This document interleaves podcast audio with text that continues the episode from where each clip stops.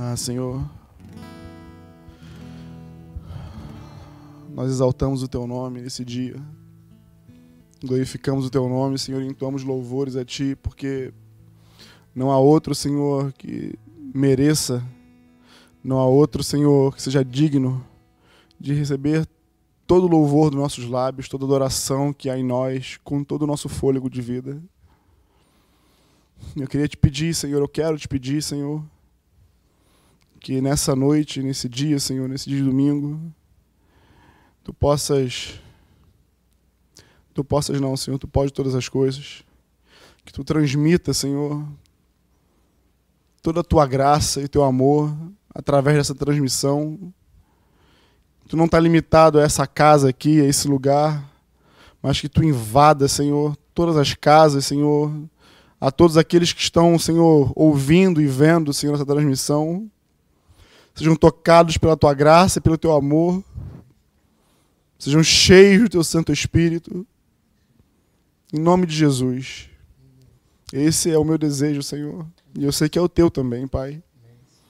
Então que se cumpra a tua vontade no dia de hoje, na vida da tua igreja, na vida dos meus irmãos. Em nome de Jesus. Amém. Amém.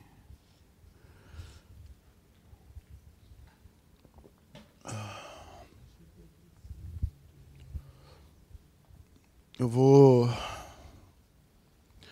tentar falar para vocês. É... eu acho que eu vou conseguir.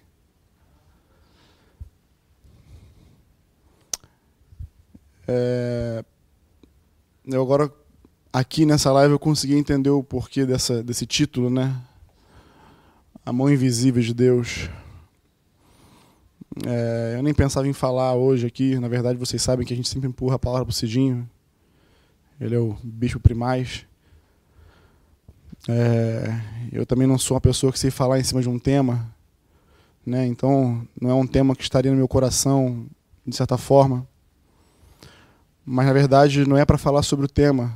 É, na verdade, é mais um indicador. É mais um indicador daquilo que Deus tem feito comigo ao longo dessa semana. Eu pude perceber a mão invisível dele me guiando até esse momento aqui, culminando nesse momento. Eu percebo o porquê agora. Nós passamos a semana, amados, sempre buscando o Senhor, orando, querendo discernir esse tempo, querendo entender esse momento. Não é fácil para nós. Primeiro, porque a gente não está acostumado com isso. Segundo, porque nós não somos oradores e pregadores é, tão eloquentes assim como outros melhores que nós. Mas tudo que nós queremos, amados, é usar dessa ferramenta para poder trazer a você aquilo que Deus tem trazido a nós nesse momento, para que você não se disperse, para que você não se desvie nem para a direita nem para a esquerda. E aí eu quero, eu não quero pregar ou ministrar uma palavra aqui eu quero só contar a minha experiência dessa semana, ao longo desse tempo.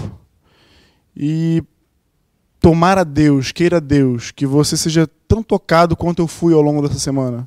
Tão mexido por Deus, como eu fui ao longo dessa semana, na verdade, culminando hoje, na verdade. Tão cheio, tão convicto de arrependimento. Tão convicto dessa canção que o Zé falou aqui sobre ele, mas que fala da minha vida também. Fala muito de mim, de quem eu sou, de quem eu seria se eu não fosse alcançado pela graça e pelo amor do Senhor. Eu sei que fala da tua vida também. E aí, eu. É muito fácil nessa quarentena a gente se distrair, né? Muito com as coisas, com o passar do. O tempo passa voando. A gente mexe numa rede social, como você vai ver, já passou metade de um dia. E tenho visto ao longo desse tempo, na verdade, uma transformação na vida da minha esposa através da leitura, através do empenho, através da oração. Isso tem me animado muito. Na verdade, não só me animado, mas como me constrangido. Né? E então eu decidi acompanhá-la. Né? Eu sempre justifico que em casa eu não consigo ler por conta das minhas filhas. Mas hoje, avaliando, eu acredito que seja mais uma desculpa para não ler do que, do que ler. Né? Eu vou rasgar meu coração contigo hoje, então não se escandaliza comigo, não. No nome de Jesus. É, quem está falando aqui é um pecador desgraçado que é, carece da graça de Deus, do amor dele, para sobreviver. Entende? E aí, como eu decidi fazer, né? Eu peguei uma Bíblia e decidi começar pelo livro de Atos. E para minha surpresa, eu li o livro de Atos em dois dias. Né? Li é, um, sete capítulos no dia e o restante do capítulo e os 21 capítulos restantes no outro. Não era minha intenção fazer isso, mas aquela tarde foi propícia. Eu acredito que Deus me, me conduziu, a mão invisível dele me conduziu a isso. Né? E algum dia dessa semana, que eu não me recordo, eu acordei com um tema no meu coração, que eu havia lido na Bíblia, que eu havia lido no livro de Atos. É um tema que fala do tabernáculo de Davi. E eu li isso em Atos 15. Né? Vocês não vão ver hoje aí na transmissão é, os versículos que normalmente nós colocamos por culpa nossa, por culpa minha, do Cidinho, do Ziel. Nós não tínhamos, vocês conhecem a gente, sabem como é que nós somos. O Felipe, o Flávio, a Suela ficam desesperados com a gente. Mas perdoa aí, mas você vai poder ver lá em Atos 15, né? Eu não me recordo o versículo agora, mas está lá nos entremeios. É, onde Tiago se levanta para poder falar de uma profecia, né? usar uma profecia que foi dita pelo profeta Amós, Amós 9,11. Ele repete essa profecia falando acerca de que Deus iria restaurar o templo, o tabernáculo, a tenda de Davi nos últimos dias. E ele fala isso se referindo, na verdade, defendendo Pedro, porque tinha acabado, né, o assunto deles é porque Pedro tinha ido à casa de Cornélio e a, a, o evangelho havia sido então aberto aos gentios, eu e você. Se você não for judeu, é claro, né? Mas se você for ímpio, é, for gentio como eu, o evangelho chegou a, chegou a nós. Ímpio não, não sou ímpio não. E e aí ele pega essa profecia. E aí eu fiquei. De todo o livro de Atos que eu li, né, na verdade eu me senti muito. Estava comentando com o Ziel um dia, eu falei, me senti muito frustrado, na verdade, me senti muito cabisbaixo, porque eu pude ver a vida de Paulo assim, um homem que não parava, não, não parava de fazer, realizar a obra do Senhor. E aí, eu, lógico, eu confronto com a minha vida e vejo que não, eu não tenho feito nada, entendeu? É, em comparação ao que Paulo fez. Eu sei que não existe comparação, mas é assim que eu me senti né? É, mas eu acordei de manhã com esse tema. Eu não sei se posso chamar um tema ou com esse versículo, mas na verdade me acordou. Eu fiquei aquele dia com o tema do tabernáculo de Davi, a tenda de Davi. Pois bem, é, entendendo então que, crendo eu que é uma direção do Senhor, eu comecei a, a ler, a fuçar na Bíblia as histórias. Você vai encontrar essa história aí em 2 Samuel 6, a partir do 6 você pode ler adiante, 6 e 7. 1 Crônicas 13 também, você vai, vai ver lá. Né? É, e aí o que acontece? Na verdade, acontece o seguinte, eu vou colocar vocês por dentro da história, então tem paciência comigo. É, na verdade, a arca do Senhor nos tempos do rei Saul, na época de Elias, de Elias não, Eli, perdão, olha eu trocando as bolas na época de Eli, é, a arca ela era usada apenas como um símbolo religioso para se conquistar vitórias em meio à guerra. Então Deus permitiu que essa arca fosse levada do meio do povo. Os filisteus levaram essa arca do meio de Israel. E ela ficou longe, segundo eu andei não estudada, pelo menos uns 40 anos aí, o tempo que Saul ficou no, no reinado, ela ficou longe de Israel. É a primeira coisa que Davi faz quando é empossado rei, é coroado rei. Um dos seus primeiros atos é trazer de volta a arca da aliança, a presença do Senhor de volta para o seu povo. Davi tem uns percalços no meio do caminho, né? deixa a arca na casa de Obed-Edom durante três meses lá, porque o seu amigo e general do seu exército já morreu tentando segurar a arca para ela não cair. E logo depois, então, ele faz da maneira correta e leva os levitas para lá e para trazer a arca de volta. Bom, a Bíblia fala, relata ao longo dela, de alguns tabernáculos e templos. O primeiro dele foi o tabernáculo de Moisés, né? que assim Deus o instruiu de como fazê-lo, né? milimetricamente. Cada coisa tinha o seu devido lugar e a sua devida função nesse templo. Deus revelou a Moisés como deveria fazê-lo. Posteriormente a isso, nós temos é, a tenda de Davi. E logo depois, o templo de Salomão. E um pouco mais à frente do templo de Salomão, você vai ver a Bíblia registrando sobre um outro templo que havia sido é, é, é destruído, que foi o de Salomão, e, Zorobabel reconstrói ele. E depois você vai ver no Novo Testamento falando sobre o templo de Herodes, que foi uma melhoria que ele fez nesse templo, no intuito de agradar os judeus. Bom, a Bíblia fala sobre esses templos, sobre esses tabernáculos, sobre essas tendas, né? Templos, tabernáculos e tendas. E o que me chama a atenção, e que eu vou falar aqui não é novo, talvez você já tenha lido, já tenha percebido isso, já deve até saber onde eu vou chegar, né? mas o que me chama a atenção é diante de tantos templos ou tendas, né, ou tabernáculos, Deus fala com o profeta Amós, Tiago reafirma a profecia dele, falando que ela já se cumpriu, né, que ele restauraria o tabernáculo ou a tenda de Davi. E aí eu não sei se você já parou para poder pensar e, e entender, ou discernir, ou se interessar para saber como de fato era a tenda de Davi a tenda de Davi nada mais era do que de fato isso aí mesmo, uma tenda. Nós ali temos é, no Antigo Testamento, depois da época né, da, da, criação de Gênesis, do pecado ter entrado no mundo, nós temos ali pela primeira vez a sombra da maneira como Deus sempre quis é, se relacionar conosco. É, você vai notar que no tabernáculo de Moisés havia um véu que separava um lugar santo do lugar santíssimo. Mas na tenda de Davi não tinha isso. Ele colocou uma, uma, a arca da aliança no meio, cobriu ela com uma tenda, uma, uma barraca de camping, se assim você achar melhor, para você mentalizar melhor. De fato, era isso mesmo, era bem simples, bem rústica, nenhum requinte, nada de ouro, nada. Mas Davi ele fez algo é, que não havia em nenhum outro templo. É, ele instituiu a adoração contínua ao Senhor. Ele instituiu que houvesse é, é, louvor e adoração 24 horas por dia. Assim como é nos céus hoje, como os anjos declaram ele, que ele é santo, santo, santo, né? foi o que Davi fez. E a partir dali você vê, na verdade, Davi prosperando, você vê a aliança de Deus com Davi. Você vê a profecia de Deus, Deus trazendo uma trazendo uma, uma, uma um prenúncio, né, de Jesus através da genealogia de Davi, da raiz de Davi, ali no capítulo 7 de, primeira, de 2 Samuel.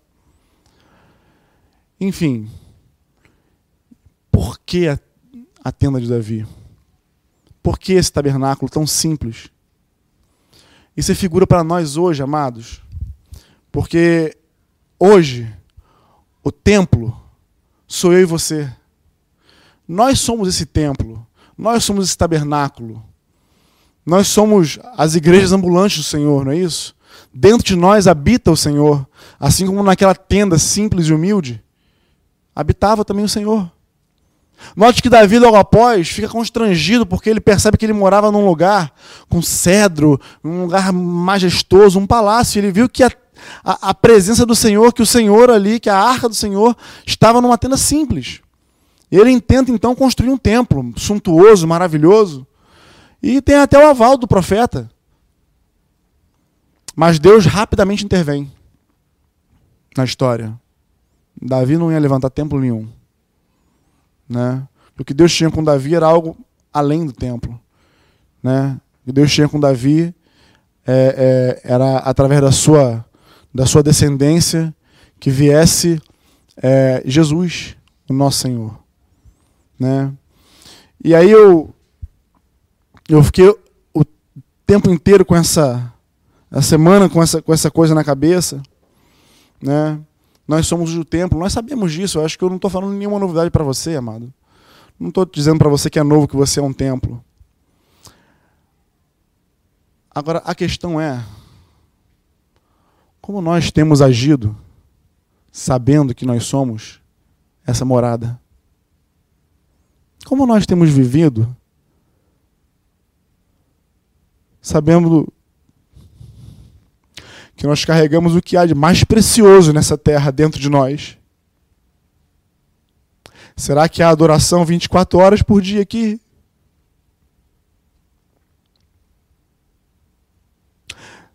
Ou será que há murmuração, lamentação por esse tempo, por esse momento? Reclamação com Deus porque não pode sair de, de casa ou porque está sem dinheiro? Ou a adoração tem fluído de nós, como naquela época desse tabernáculo tão simples? Será que nós, enquanto templo, temos verdadeiramente alcançado o que de fato é adorar o Senhor e render a Ele graça, louvores? Será que nós temos cumprindo a nossa função como templo sobre essa terra? De tornar outros também esse mesmo templo, essa mesma tenda simples? Porque a simplicidade da tenda fala de nós, amado, fala de mim, fala de você, fala do quão simples, do quão. do, do quão nós somos. E ainda assim Deus escolheu habitar em nós. Ele não quis o templo de Salomão. Estevão falou isso lá, ó, o Altíssimo não habita em templos feito por mão de homens. Ele habita em nós. Ele habita em mim, habita em você. E a despeito disso, amado, o que nós temos feito? De que maneira nós temos vivido nesse tempo? Temos carregado essa presença como um fardo religioso? Ou temos nos alegrado e proclamado as suas boas novas e cumprido com aquilo que ele tem nos chamado a fazer? Porque ele tem um chamado. Nós não estamos de férias, amado, porque estamos em quarentena. Pelo contrário. O trabalho só aumenta. O mundo mudou. Não vai mudar. Ele já mudou. E eu insisto em falar daquilo que nós temos falado aqui. Teu machado está sendo afiado. Você tem buscado o Senhor. Porque no final de tudo isso, o que vai contar de fato é como você vai sair desse momento. Quem vai ser você nesse momento? Vai chegar um tempo em que nós talvez esqueçamos disso. Pode até demorar um tempo. E talvez nós retomemos a nossa vida de maneira normal, mas eu não quero, amado, retomar minha vida de maneira normal. E aí, ao longo dessa semana, eu não sei se foi o filme, eu não sei o que é, mas eu vou te indicar esse filme para você assistir hoje ainda, se você puder. Eu não sei se esse filme mexeu comigo. Não sei se foi Deus que usou esse filme para falar comigo. Entende? Deus usa os meios dele.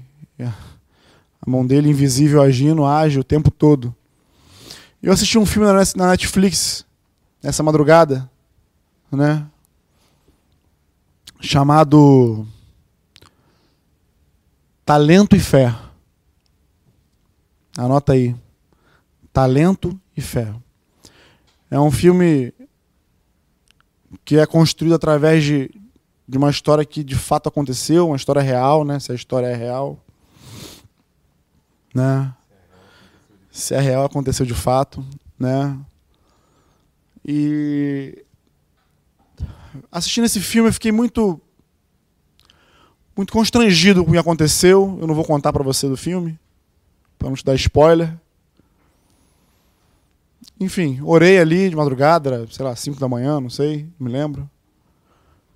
E fiquei acordado, não consegui dormir. Fui dormir lá para as sete e meia da manhã para acordar hoje às 10 dez e pouca. E entrei no banho para me arrumar, para tomar banho, vir aqui para casa do Cidinho, para poder almoçar e estar tá aqui com vocês. Porém, nesse banho, quem me conhece aí mais de perto sabe que eu aproveito esses momentos de tranquilidade para poder orar, falar, enfim, pensar nas coisas melhor, né? Eu comecei a orar a Deus. Comecei a, a orar a Deus por um avivamento nessa terra, por um reavivamento por algo que fosse palpável da parte dele a nós, por algo que as pessoas pudessem perceber e não negar. Algo que só ele pode fazer, eu não posso fazer, nem você. Mas a nós é, cabe uma parte, amados. nós temos uma parte nisso, porque enquanto eu orava, o Espírito Santo falou algo comigo assim: não existe um reavivamento, um avivamento, como você queira chamar, sem arrependimento. E foi exatamente isso que veio sobre mim ali, naquele momento. Um arrependimento. E eu quero manifestar para vocês aqui hoje que eu estou arrependido. Eu estou arrependido de passar tanto tempo, gastando tanto tempo com coisas que não levam a nada. Eu estou arrependido de, de, de, de pensar em coisas que no fim delas não, não levam também a nada. São coisas apenas para engordar a nossa alma, para distrair a nossa mente desse mundo. E não foi para isso que o Senhor nos chamou, amado. O Senhor nos chamou para ir fazer discípulo. Você é um discípulo. Você é um discípulo de Jesus, então o Senhor te chamou para fazer discípulos, amado. Não te chamou para ficar acovardado, preso num sentimento, num, num, num medo terrível e um pavor nesse momento na tua vida. Ele não te chamou para isso. Ele te chamou para ir, para proclamar, para falar. E a primeira coisa que me veio hoje foi um choro profundo de arrependimento. Eu vou ser muito sincero com vocês, eu estou aqui me segurando muito para não, não largar isso aqui no meio e o quarto chorar, porque eu estou arrependido. Eu estou arrependido do tempo em que eu gasto com rede social, do tempo em que eu gasto pensando em o que eu vou fazer ou deixar de fazer, ao invés de estar lendo, buscando, orando, jejuando, clamando ao Senhor, proclamando as suas boas novas, eu estou arrependido. Eu estou arrependido. Mas isso é algo que eu não consigo fazer na tua vida. Eu não, não consigo gerar esse arrependimento em você. Isso é algo que só o Espírito Santo pode fazer. E eu orei por você hoje. Eu pedi que o Espírito Santo pudesse comunicar a você o arrependimento. E aí você pode estar pensando em se arrepender de quê? Que, que arrependimento? Eu sou um discípulo, eu ando, eu caminho. Ah, amado, eu sou um pastor e estou arrependido. Eu sou um homem cujo Deus eu entendo e creio que Deus separou para poder viver disso, falar sobre isso, e estou arrependido. Então eu tenho certeza que se você buscar lá no fundo da tua alma, lá dentro de você, você comunicar com o teu espírito, o Espírito Santo aí, tiver comunhão com Deus, você vai descobrir que há muito que se arrepender. Que nós temos gastado o nosso tempo com coisas tão fúteis, tão temporais, quando na verdade tudo que importa é a vontade dele nas nossas vidas. Por isso um templo simples. Por isso que ele não quis restaurar um, um templo suntuoso. Ele quis um templo simples. Porque a simplicidade sou eu e você. Homens e mulheres de carne e osso. Temporais. Mas com uma incumbência eterna, com uma incumbência celestial. Algo que nem todos têm revelação, amados. Como eu anseio em ver o meu bairro, a minha cidade, meu país, enfim, ser inundado pela glória de Deus, ser tocado pelo Espírito Santo. Como eu anseio. E aí eu me comprometi com Deus, e eu vou explicitar esse compromisso aqui para ele ficar registrado mesmo. Para, se em algum momento eu, eu tentar tirar a mão do arado, eu, eu olhar para esse vídeo aqui, lembrar desse dia e saber que vocês são minhas testemunhas. Eu estou comprometido com Deus de orar por um reavivamento nesse lugar, a começar da minha vida, a começar de nós. Eu estou comprometido com arrependimento no Senhor. Estou comprometido com Ele até o fim. Porque se não for para ser assim, amados, qual é a razão de existir? Que motivo temos? Qual o sentido disso tudo? Por que, que nós estamos fazendo essa live aqui agora? Comunicando algo para você? Eu posso te afirmar com toda certeza que não é para encher nenhuma linguiça, não é para cobrir um espaço. Até porque quem sabe, quem está mais perto de mim sabe que eu nem curto isso. Mas eu entendo a necessidade, eu compreendo que é, é um, é um canal de Deus, que Deus pode falar, trazer fé, esperança, renovar a tua fé nessa hora, te batizar no Espírito Santo. Ele pode fazer isso agora aí, onde você estiver. Eu sei que ele pode. Não é obra minha, amado. não é obra nossa, mas do Espírito Santo, que anseia em ver você e eu arrependido, buscando Ele com toda a intensidade, se interessando pelas coisas dele. E aí, onde quer que você for, o que quer que você faça, onde quer que você trabalhe, seja lá qual for o seu negócio, seja lá onde for que você estude, ou onde você passe, que tu sejas um canal de bênçãos na mão do Senhor. Eu orei a Deus hoje pedindo, Senhor, eu quero ser uma ferramenta útil na sua mão.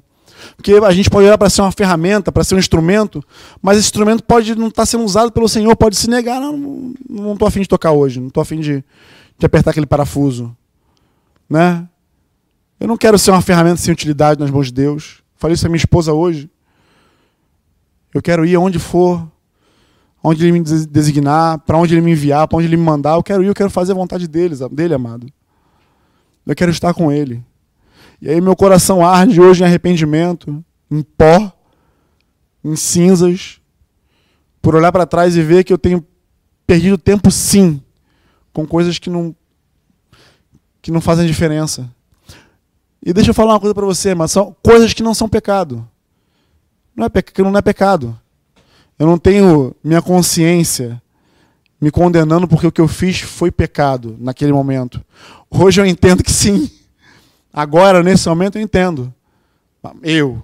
Eu não estou te trazendo essa, esse peso sobre a tua vida. Estou trazendo esse peso sobre a minha. E aí, se o Espírito Santo falar contigo, glória a Deus. Estou falando de mim. Estou falando daquilo que Deus está fazendo comigo. Estou falando daquilo que o Senhor está transformando dentro de mim. E eu me ajoelhei no meu banheiro hoje, clamando a Deus para que Ele não me deixasse sair daquele banheiro, sendo a mesma pessoa. Eu me nego a querer ser a mesma pessoa de antes. Eu quero, eu quero ser renovado pelo Senhor, se assim for. Eu quero fazer a obra dele juntinho dele, lado a lado com ele. Esse tabernáculo aqui, ele quer engrandecer o nome do Senhor. Esse tabernáculo aqui quer render as honras as glórias, os louvores, a adoração devida ao Senhor em todo o tempo. Não há motivo para ser diferente na minha vida e nem na tua. Não há motivo para isso. E aí eu queria que você prestasse bem atenção nisso. Eu não sou capaz de transmitir a você isso. Eu comentava com o Ziel, eu falei, poxa, eu entendi que tudo isso começa com arrependimento. Na verdade, eu pensava que era uma busca incessante pelo Senhor, mas essa busca incessante pelo Senhor, ela tem que antes começar, ela é uma busca por de fato discernir, por de fato ser revelado de que nós precisamos nos arrepender, de que de fato nós precisamos dar mais atenção àquilo que, que é concernente à vontade de Deus na minha e na tua vida. Mas isso é uma coisa que eu não, não consigo fazer. Eu sou homem, é, tão pecador quanto todo o resto. Né? Eu careço tanto quanto todo o resto, todos nós, toda a humanidade, eu careço da graça e do amor do Senhor na minha vida, para que eu possa realizar essa obra. Eu, eu, eu creio e quero. E, e, e se essa for a vontade de Deus, eu quero ser participante disso nessa terra. Eu quero fazer parte dessa geração em que tocou fogo. Tacou fogo em tudo que é canto aí, por parte de Deus. Quero ser como um raposo incendiário no meio do arraial do inimigo. Quero desfazer as obras do diabo. Quero pregar o evangelho aos oprimidos. Quero trazer liberdade aos cativos. É o que eu quero. É tudo que eu anseio. Eu não quero perder nem mais um minuto de tempo com coisas que não são do agrado da vontade dele. Nem, nem que isso seja por minha causa. Não. Que ele cresça e eu diminua que ele cresça e você diminua. Que sejamos uma geração de João, João Batista por aí. Falando. Porque a profecia já se cumpriu, amados. Ele não vai restaurar o templo de Davi. Ele já restaurou. Não há mais palavra para nós nesse tempo que já não tenha sido dita por esses homens que está lá na Bíblia. Ele já restaurou o templo caído de Davi. E esse templo sou eu e você. Esse templo somos nós. Ninguém no mundo seria capaz de imaginar isso. Só o próprio Deus. E aí hoje eu e você são, somos templos, somos tendas ambulantes do Senhor. Somos o vermezinho de Jacó que ostenta a grande presença do Deus vivo dentro de nós. Amado, eu peço ao Senhor que te traga luz sobre isso. Eu peço ao Senhor que te traga revelação sobre isso. Não apenas saber, como minha esposa falou aqui no domingo passado, não apenas conhecê-lo de carne e sangue. Não molhando o vinho no pão, no pão no vinho, mas sabendo que Ele é Deus e que escolheu morar em nós, fazer de nós a habitação dele, que escolheu nos conduzir, nos guiar nesse tempo tão difícil. Não tenha dúvidas de que esse tempo vai passar. Não tenha dúvidas de que as coisas vão se estabelecer. Não tenha dúvidas disso. A pergunta é: como? De que maneira você vai sair desse momento? De que forma você vai sair desse, desse momento em que vivemos como mundo? Você vai sair como uma brasa incandescente? Ou um carvão apagado? Você vai sair consciente do seu dever, do seu chamado? Ou você vai sair distraído, preocupado com outras coisas?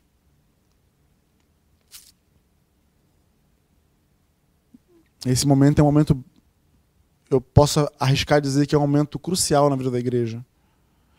É um momento de prova, amado. Você não percebeu isso ainda? As pessoas falam de governo, de planos, de, conspira de conspirações, de muitas coisas, mas nada disso importa, amado. Porque a mão de Deus rege todas as coisas. Deus não perdeu o controle sobre esse momento. É Ele quem controla isso. É a mão dele. Se ele, no dia que ele falar cessou, cessou. Não existe governador, quarentena, presidente. Não existe ninguém que possa impedir a portentosa mão de Deus. Não existe. Para de ficar se baseando em noticiário humano que traz previsões que são todas elas furadas. Para de temer o inimigo invisível que o teu olho não vê, mas que você ouve falar e teme. Faz a obra do Senhor sobre essa terra. Se levanta com ousadia e intrepidez ser fiel até a morte, se for preciso. Até a morte. No nome de Jesus, se levanta em fé. Deus não nos chamou com um espírito de timidez, querido. Deus não nos fez tímidos nesse mundo, covardes. Se você olhar para a história do povo de Israel nas guerras, Israel sempre estava em menor número, na maioria das vezes, sempre contrário às, às previsões numéricas. Mas Deus resgatou o seu povo em todo o tempo com um braço forte. E não é o meu braço forte nem o teu. Não é o meu salário ou o teu trabalho. É o braço forte dele, amado. É a mão dele que rege todas as coisas. É o controle dele sobre esse mundo que está na palma das mãos dele. Então não tenha medo. Tenha fé. Tenha ânimo. No nome de Jesus. O Senhor é sobre a tua casa. O Senhor é sobre ti nesse momento. Ele te ungiu também para pregar as boas novas do ano aceitável do Senhor. Está sobre nós isso. Nós herdamos isso quando Cristo nos enviou. Por que nós estamos amedrontados acovardados dentro de casa? Eu não estou querendo fazer uma incitação à anarquia e rebeldia contra o governo, não é isso. Por favor, não me entenda mal. Não me entenda mal. Se você está me entendendo dessa forma, eu quero dizer que não é isso. Tá? Não é isso. Eu estou dizendo que você tem um trabalho a fazer. Você tem um chamado a cumprir. Deus tem depósitos na tua vida. Até quando você vai ficar gastando teu tempo, tempo que Ele te deu, que nem teu é, é dele, com coisas que não importam, não são do agrado dele? Até quando nós vamos ficar brincando de discípulos de Jesus e não vamos cumprir aquilo que Ele nos ordenou? Ainda que com dano próprio. Sejamos ousados, amados, intrépidos no nome de Jesus, para que a simplicidade dessa tenda possa confundir os templos suntuosos que andam por aí, que acham que entende desse mundo, que acham que tem poder nesse mundo, mas não tem. Porque o poder só, provém, é proveniente de uma fonte só. O verdadeiro poder, o poder real, que pode, com dos dedos aí, com o sopro da boca, acabar com tudo, vem do Senhor. Ele tem poder. É a Ele que devemos temer. É a Ele que devemos honrar. É a Ele que devemos obedecer. É a Ele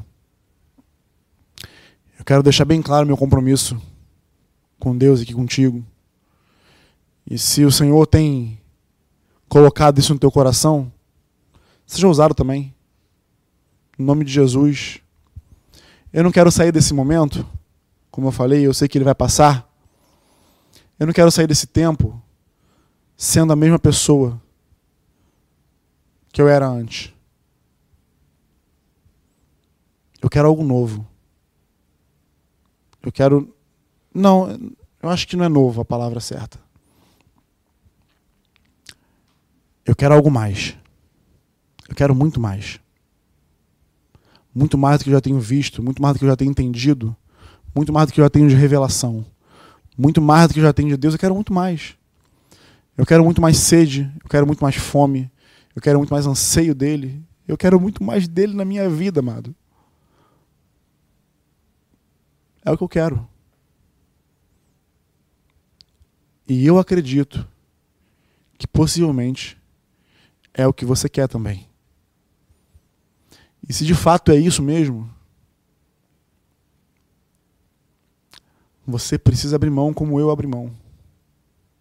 Você precisa abrir mão. E eu tenho certeza que o Espírito Santo está comunicando para você do que você tem que abrir mão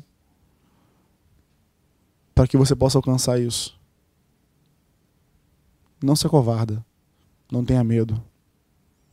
É Ele quem te conduz. É Ele quem nos conduz. Em nome de Jesus. Em nome de Jesus. Sejamos esse, essa tenda, esse tabernáculo simples. Simples. Mas com adoração em todo o tempo nos lábios mas com palavra em todo o tempo nos lábios, cheios do Espírito Santo. Cheios do Espírito Santo, buscando a vontade dele. Buscando uma glória que não desvanece, mas que é duradoura, que é eterna. Está dentro de nós. Amém? Eu gostaria muito, muito, muito de poder falar isso com vocês assim, como disse Ginho, face to face. O momento não é propício para isso. Né? Não podemos, embora eu queria muito. Mas a minha oração, o meu anseio, o meu desejo é que você é que o Espírito Santo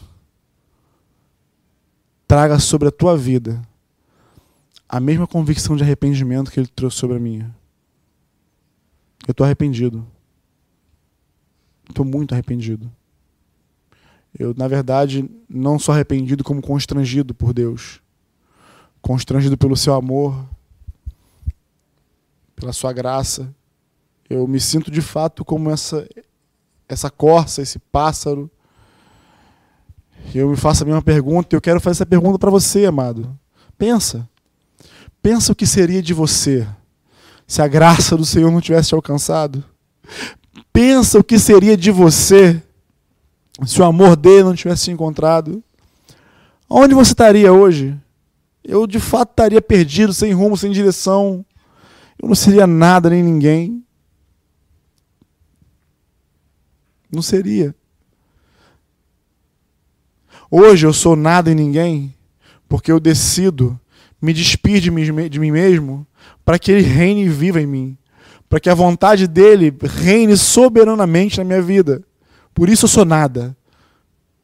Por isso eu me humilho diante dele, por isso eu reconheço a minha fragilidade, a minha fraqueza, as minhas falhas, as minhas faltas. Eu reconheço todas elas e ele conhece todas elas melhor do que eu, assim como ele conhece as tuas. Mas ainda assim, ainda assim, ele sabendo das nossas falhas, nossos erros, ainda assim ele escolheu habitar em nós, amado. Ainda assim ele escolheu morrer por nós, ainda assim ele escolheu nos salvar desse mundo perverso. Ainda assim ele escolheu através da sua graça, daquilo que nós não merecemos, daquilo que nós não teríamos direito algum se não fosse Jesus, ele escolheu. Ele persistiu na ideia de te comprar por um alto preço. A mim e a você. Então, em nome de Jesus, se levanta, se levanta no nome de Jesus e marcha sobre essa terra. Faz aquilo que Deus te chamou para fazer. Deus te deu dons, talentos que só você tem. Mas de que adianta você ser uma ferramenta tão bela, tão majestosa e não, não servir na mão da pessoa que quer usar essa ferramenta? Não adianta nada.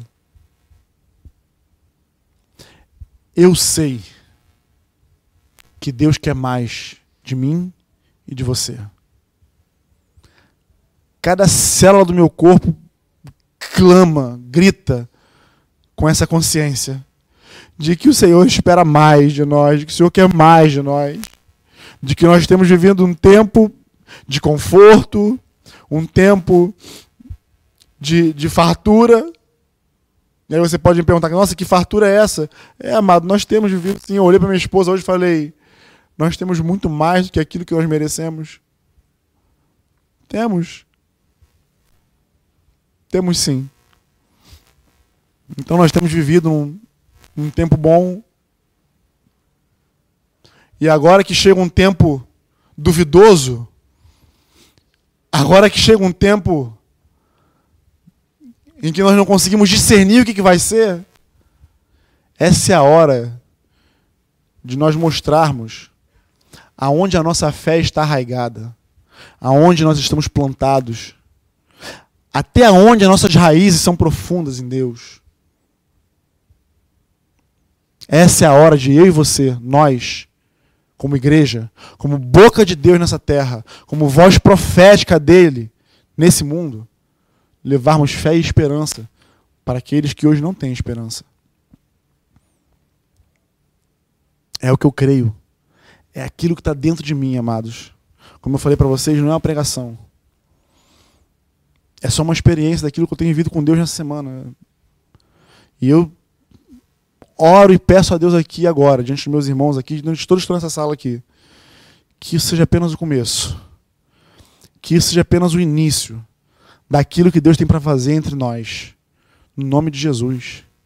No nome de Jesus. E eu peço com todo o meu ser que você possa ser atingido, assim como eu fui. Como eu falei para vocês, eu não sei se foi o filme que, que desencadeou isso, eu acredito que não, acho que o filme foi um meio né? Mas assiste. Assiste o filme. E se Deus fez assim comigo através do filme, que faça assim contigo também, que fale contigo, que te revele. Porque as ferramentas que ele quer usar, ele pode usar porque ele é Deus.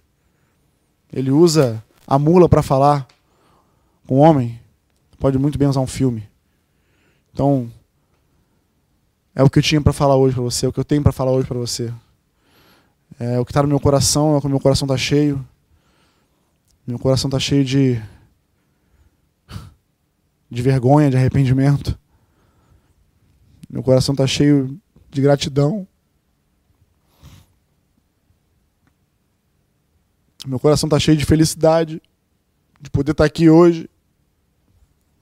De certa forma, falando com você na minha limitação. Meu coração é grato a Deus, porque Ele me alcançou. O seu coração também deve ser grato a Ele, porque Ele te alcançou. Em nome de Jesus. Amém? Fique em paz. Que o Senhor te traga consciência e revelação de tudo aquilo que eu falei e do que eu não falei também. Né? Do que Ele de fato quer falar contigo, no particular, com você. No nome de Jesus. Amém.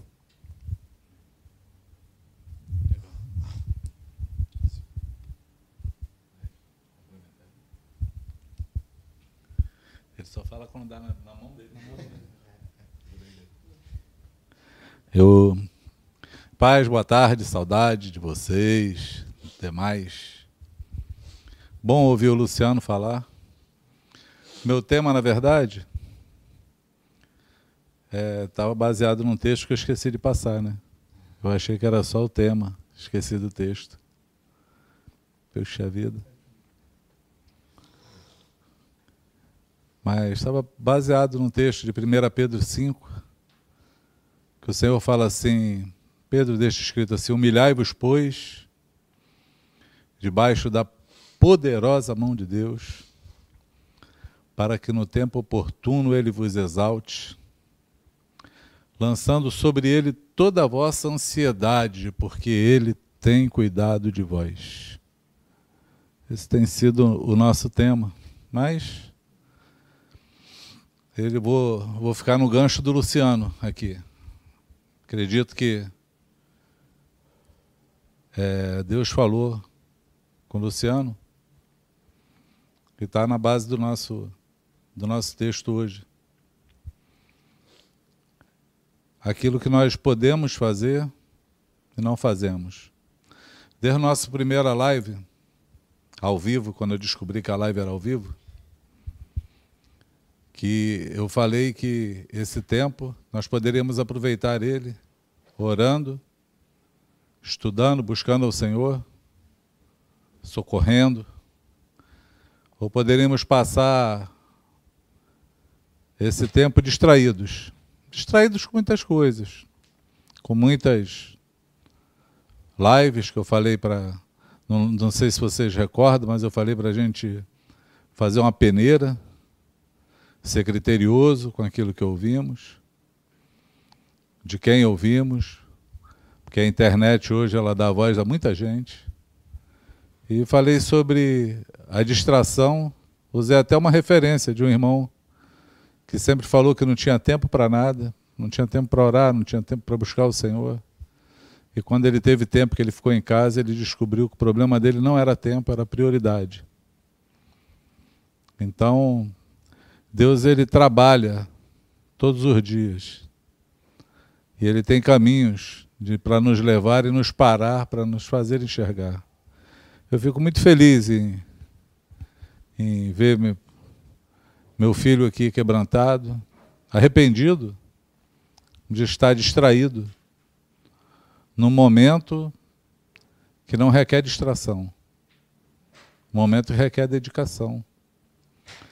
Tenho me alegrado vendo é, Luciano assim arrependido, está ouvindo, é, tá ouvindo o Senhor, mas tenho me alegrado também de ouvir irmãos que estão provando de coisas que nunca provaram na vida.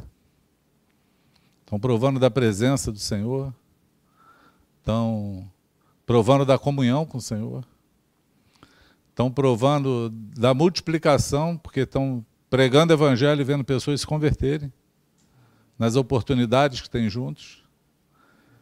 Tem, eu tenho uma irmã, a gente fala debutou, né, quando faz a sua tem o seu primeiro novo nascimento de alguém participa na vida de alguém.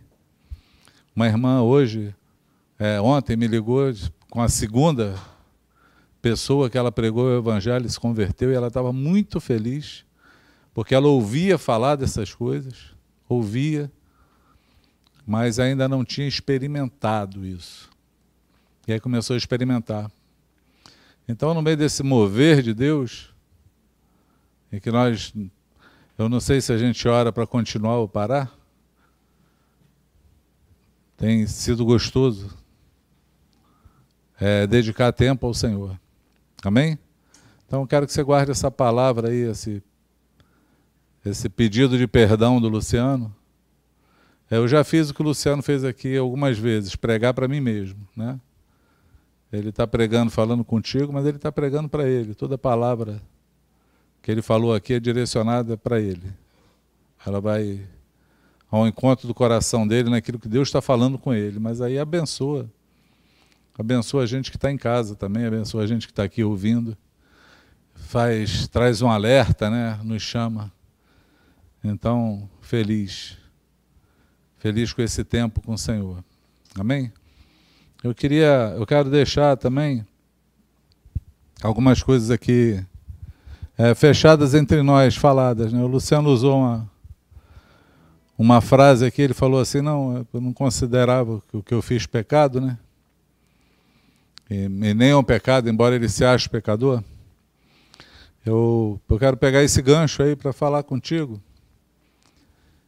que lá em Mateus 25, Jesus fala a um público que deixou de fazer, eles não pecaram.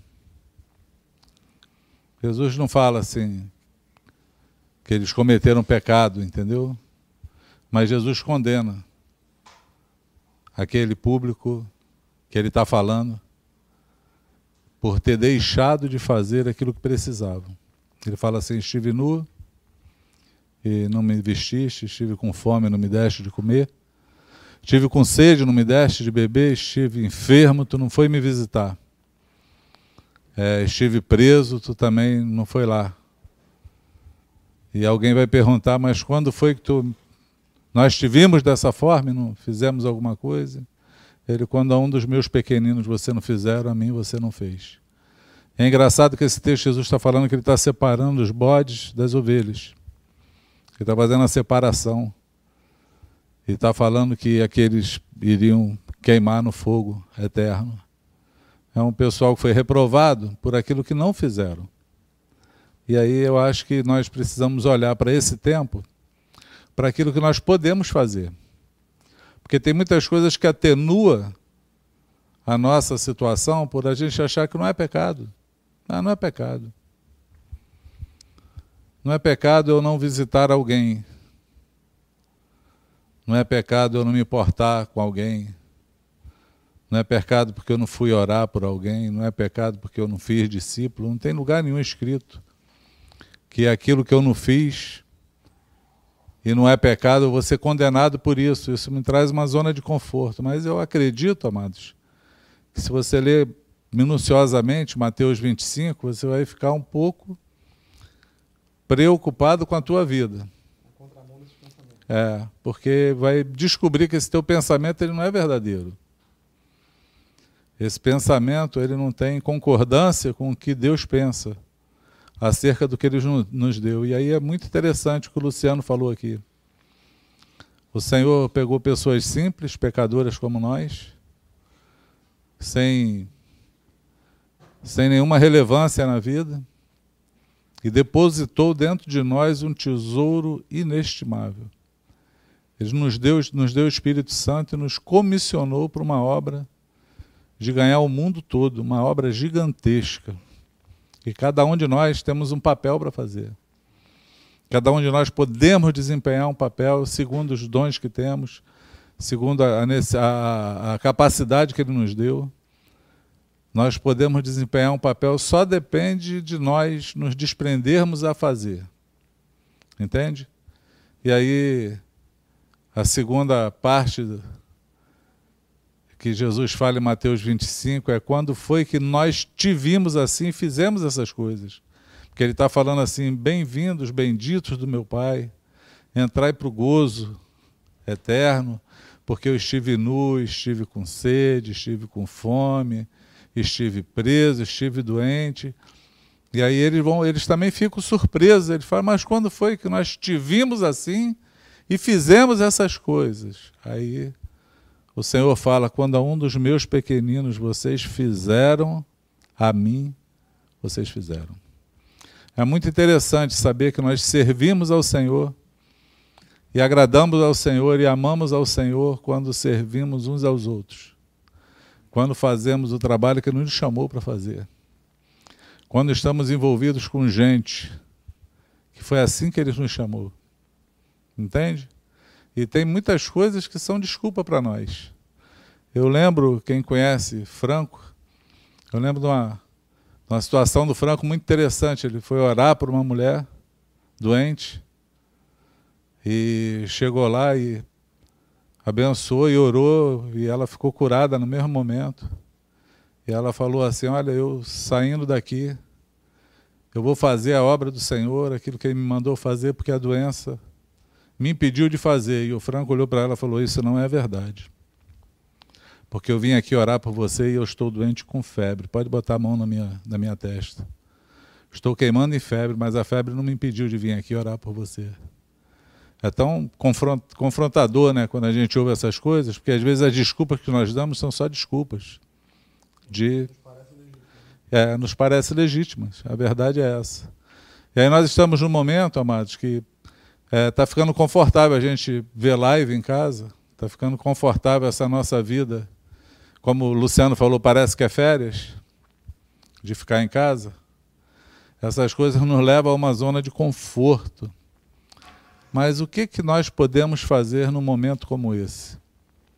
Se você não estiver preso por conta do medo, de pegar uma doença contagiosa, de pegar uma doença que talvez só te, dá, te dê uma gripe, talvez possa te matar. Tem gente morrendo com essa doença, é possível. Mas se você não estiver preso ao medo e a você mesmo, eu tenho certeza que você vai olhar para fora e vai falar: eu posso fazer alguma coisa para o Senhor no meio desse momento. Porque com certeza tem alguém desesperado precisando de uma palavra, tem alguém precisando de uma oração, tem alguém enfermo precisando que eu vá lá e ore, tem alguém com fome e eu possa dividir o que eu tenho em casa, ou talvez eu tenha um recurso no, no banco que eu possa cooperar com isso, servir com isso. Tem muitas coisas que nós podemos fazer, mesmo preso, mesmo num momento como esse de quarentena. Porque Paulo, quando estava preso, o apóstolo, ele falou que toda a guarda pretoriana conheceu o Evangelho. Toda ela. A cadeia dele, ele, ele diz assim: a minha prisão não foi em vão. Não foi em vão. Não estou aqui em vão. Estou preso, mas o, o Evangelho é livre, o Espírito Santo é livre, a palavra é livre. Essa é a verdade. Então, eu queria te trazer uma reflexão: o que, que nós podemos fazer, o que, que você pode fazer, o que, que eu posso fazer num momento como esse para continuar servindo o Senhor e ser instrumento de Deus na vida de outras pessoas. Eu posso fazer muita coisa. Amém? Tanto eu posso fazer quanto você pode fazer, e eu quero deixar essa reflexão contigo, para que essa semana seja uma semana que a tua vida seja frutífera, que você entre nesse arrependimento que o Luciano falou aqui, que o Espírito Santo toque teu coração, que te leve não só a chorar, mas te leve a fazer obras, a produzir obras te leve a se levantar no nome de Jesus. Te leve à frutificação, exatamente isso, a frutificar no Senhor. Amém? Então, fica com essa palavra no teu coração. Eu quero também dar parabéns para a Duda, não, para a Estela. A Duda pediu para. A Duda lembrou que é aniversário da Estelinha. Estelinha deve estar vendo a gente aí. Estela, parabéns. O Senhor te abençoe e te guarde. Vamos orar por você, que você seja cheia do Espírito Santo e que a gente possa fazer uma festa para apagar a velinha, nem que seja pela live. A gente vai fazer essa festa. Eu queria pedir uma outra coisa para vocês também. Porque nós temos alguns canais de comunicação. YouTube, tem um canal da Igreja de Jacarepaguá, temos um canal no Instagram, Igreja de Jacarepaguá no Instagram, Facebook.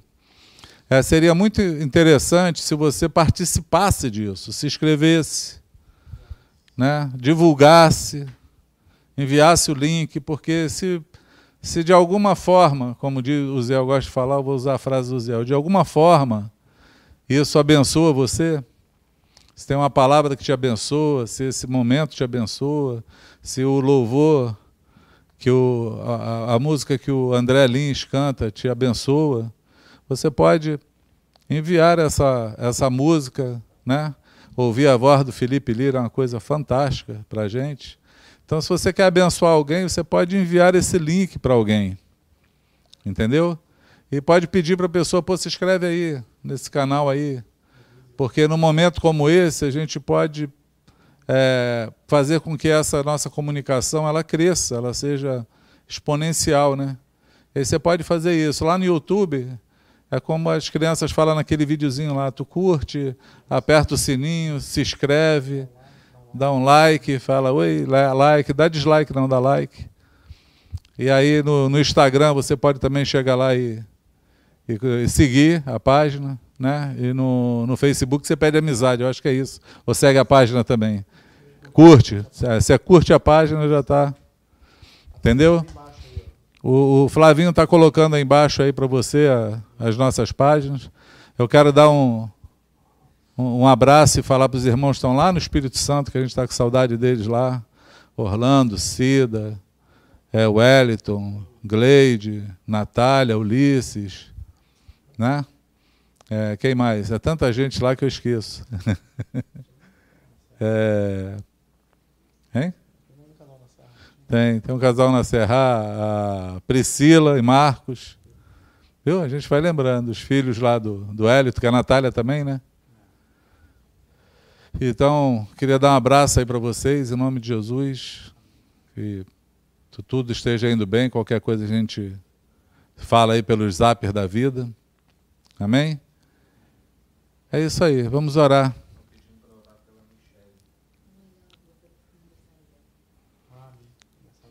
Ah, aniversário da Michele. Hoje também? Foi quarta-feira, aniversário da Michele. Não me convidou, Michele, para comer bolo. Tá com medo do coronavírus. Eu ia, se me convidasse, eu ia. Mas vamos orar então. Vamos, vamos louvar o Senhor.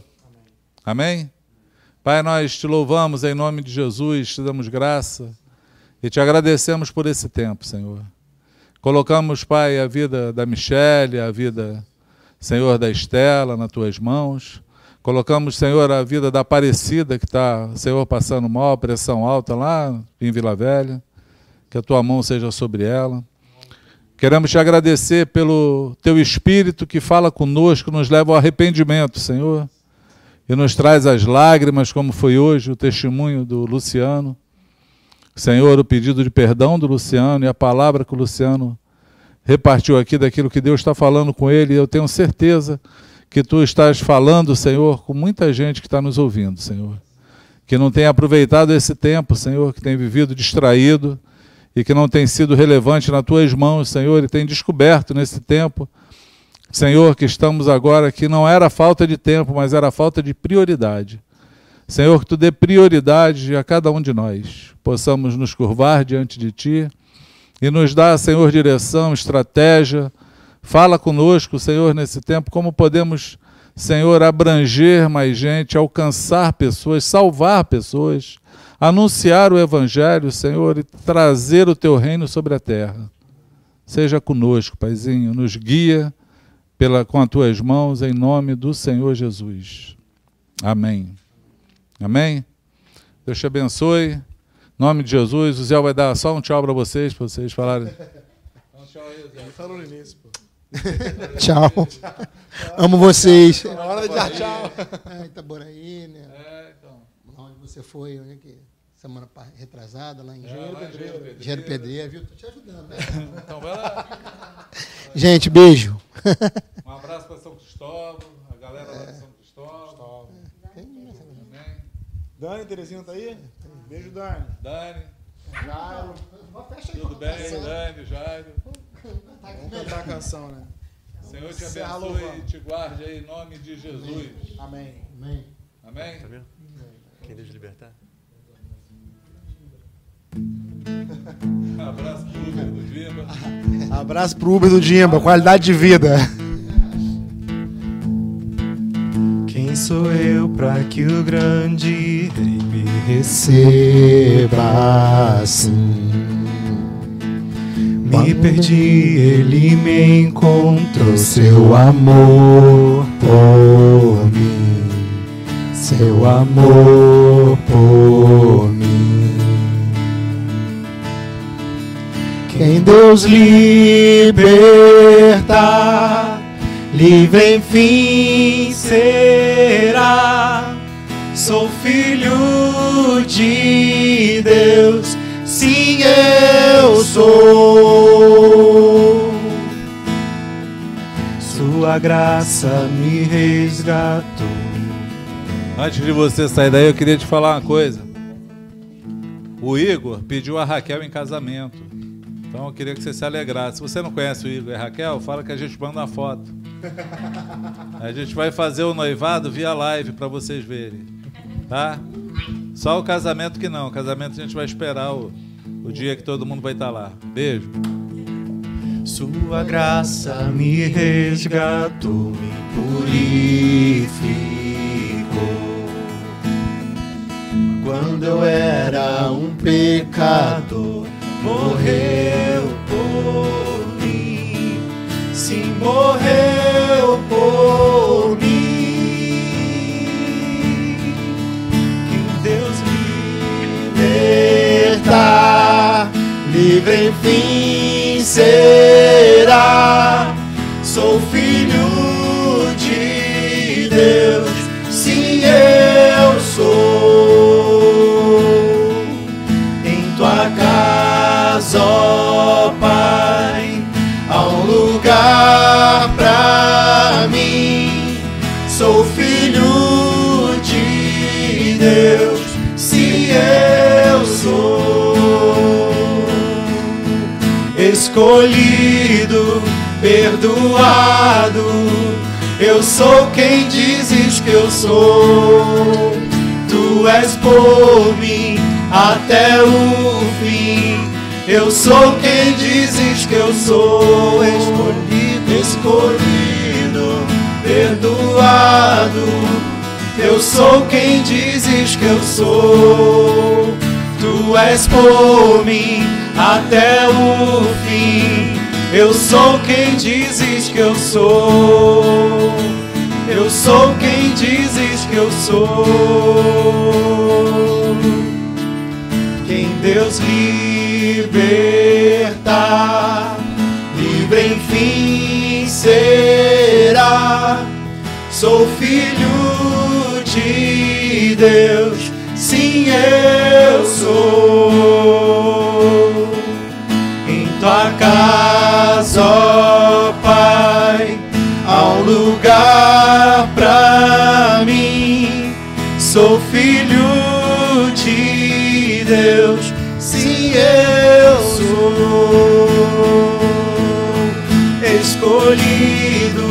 Perdoado, eu sou quem dizes que eu sou.